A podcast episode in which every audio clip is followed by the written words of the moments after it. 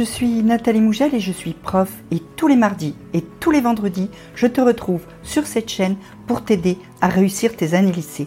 N'oublie pas de t'abonner et de me suivre sur Instagram. Tu as envie de travailler le soir ou tu as besoin de travailler le soir, mais bien souvent, finalement, tu t'aperçois que tu n'es pas très efficace. Voici quelques conseils pour mieux travailler le soir. J'en profite pour te dire que si tu veux améliorer ta productivité, si tu veux mieux gérer ton temps, si tu veux mieux réussir ton lycée, tu peux cliquer sur le lien dans la description.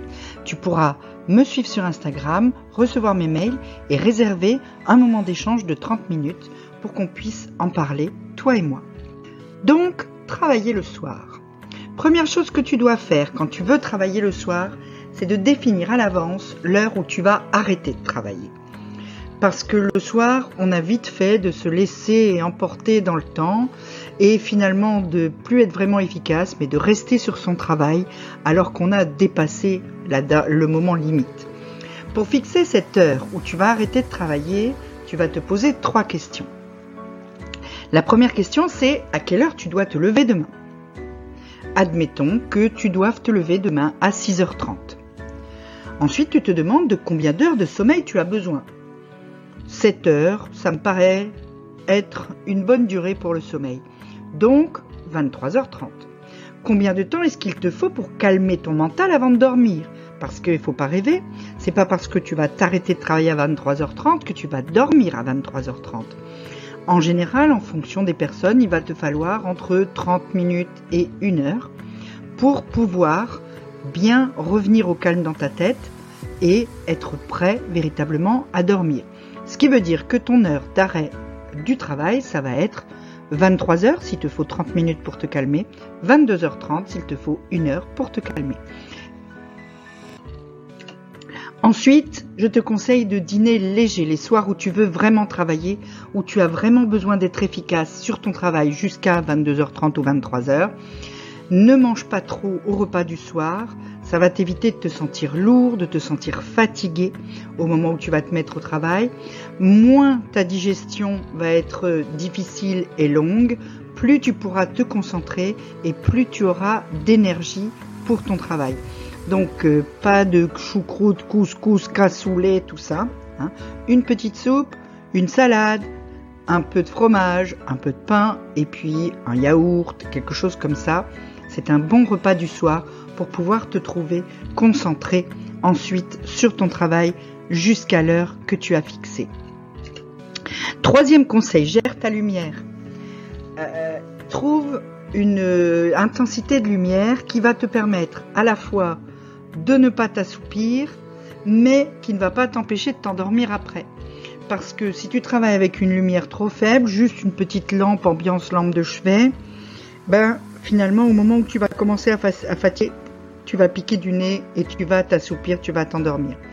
Par contre, si ta lumière est trop forte, si tu as les ordinateurs, si tu as etc., à ce moment-là, ton corps ne va pas se dire que c'est la nuit et donc tu vas avoir beaucoup de mal à t'endormir après. Il va te falloir beaucoup plus longtemps entre le moment où tu vas arrêter de travailler et le moment où tu vas réellement pouvoir t'endormir.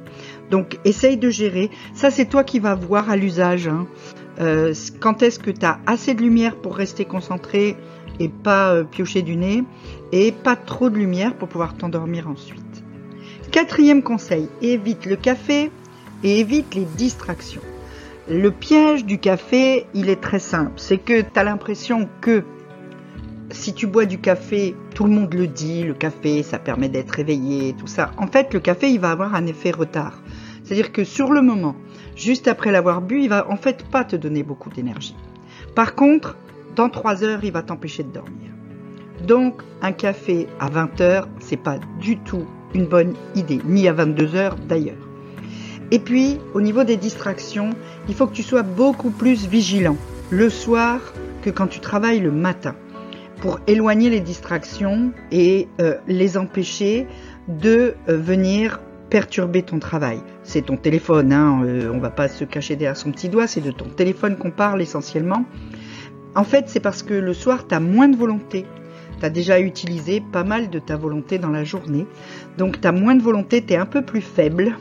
et donc tu es plus vulnérable aux distractions. Donc il faut que tu sois encore plus vigilant parce que tu vas avoir encore plus tendance à te laisser emporter par ces distractions et donc à ne pas travailler.